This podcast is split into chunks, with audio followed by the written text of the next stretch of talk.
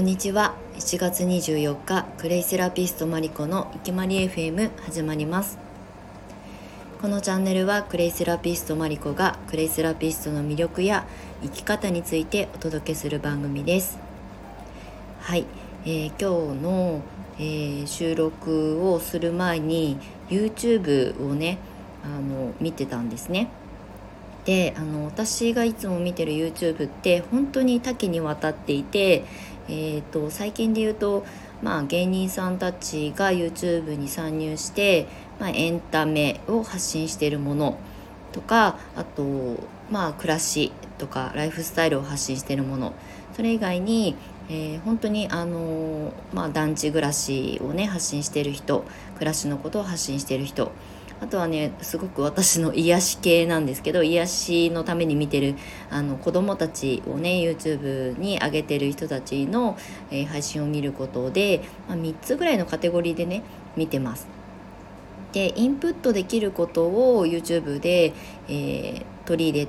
て、えー、発信する上でこういう話し方勉強になるなとか伝え方上手だなと思うことを学ぶのは結構芸人さんから学んでることが実は多いんですね。そうあの私もともとお笑い番組がすごい好きでとかっていうタイプではなくって芸能人にも興味があんまりないし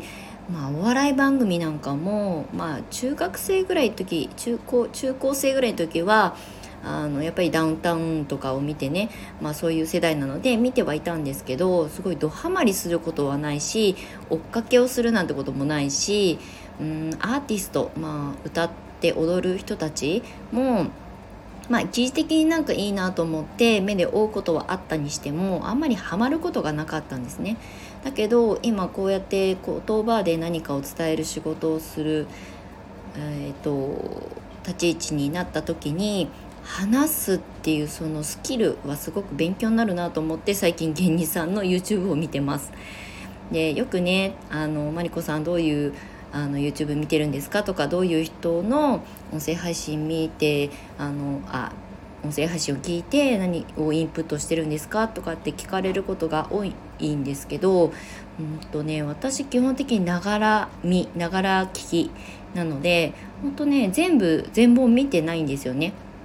ただ要約して伝えてくれてる発信者の人たちはすごく興味があるので起承転結どこであの笑いが起きるのかどこにその盛り上がりを持ってくるのかっていうことは結構勉強になるのでよく見てます。最近はねあの芸人さんの対談トークが結構面白いなと思って今日もこの収録の前にあのたまたまあのおすすめに出てきたから見たんですけど千原ジュニアさんと,、えー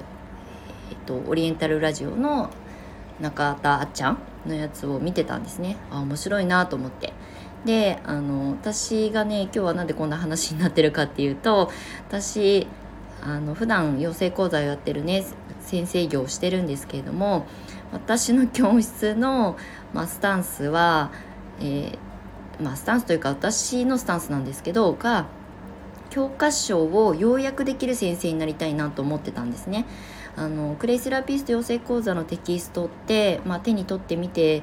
くれている生徒さんたちはわかると思うんですけど結構ねすごく科学的なあの情報が多かったりとかやっぱりこう過去の歴史のエビデンスだったりとかっていう文字情報でねもちろんテキストってできてるので難しいんですよね初見で見た時って。であの10人中10人が分子構造がわからないっていう風にあに生徒さんからも言われることが多いし私自身もそうだったんですねもともと私は理系じゃないのでうんと分子構造の図を見た時に文字情報を見た時にもうすごいこう拒否反応が起きたんですよね。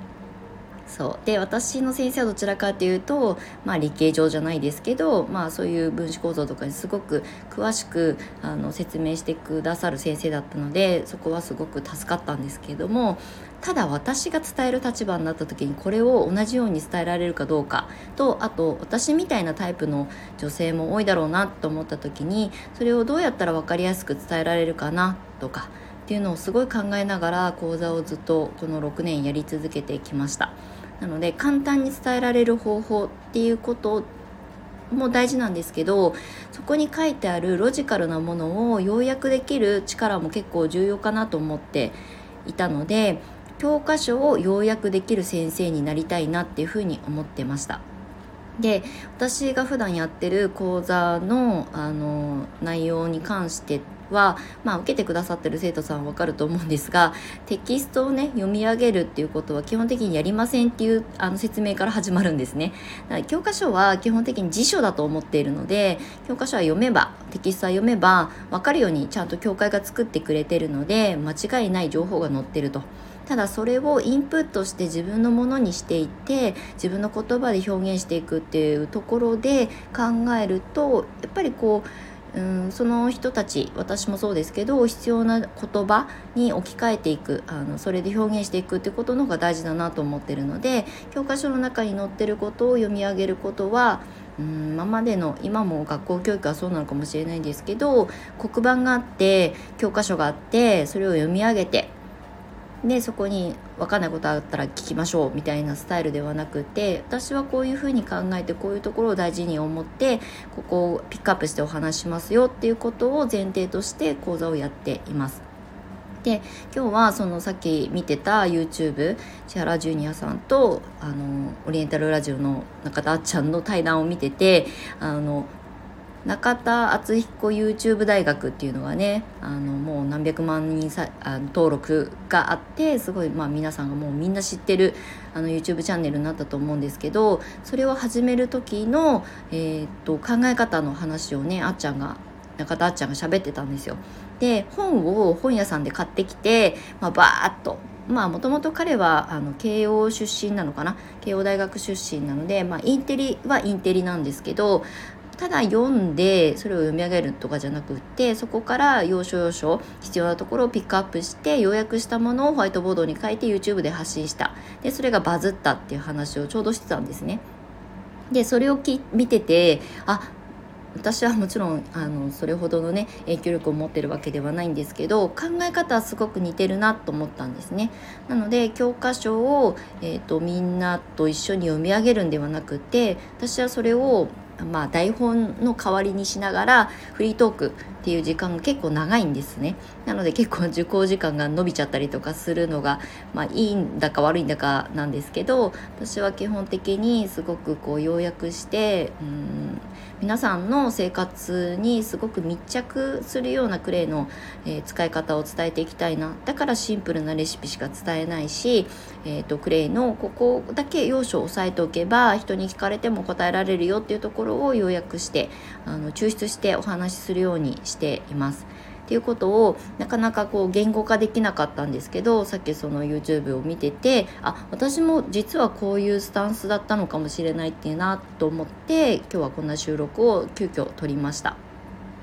なのでクレイセラピストって難しそうとかクレイってあのまあ奥は深いんですけどなんかこう参入障壁が結構高いのかなって思われがちなのかなっていうふうに思ったので実は私の講座は来てくださった方には伝わると思うんですけれども、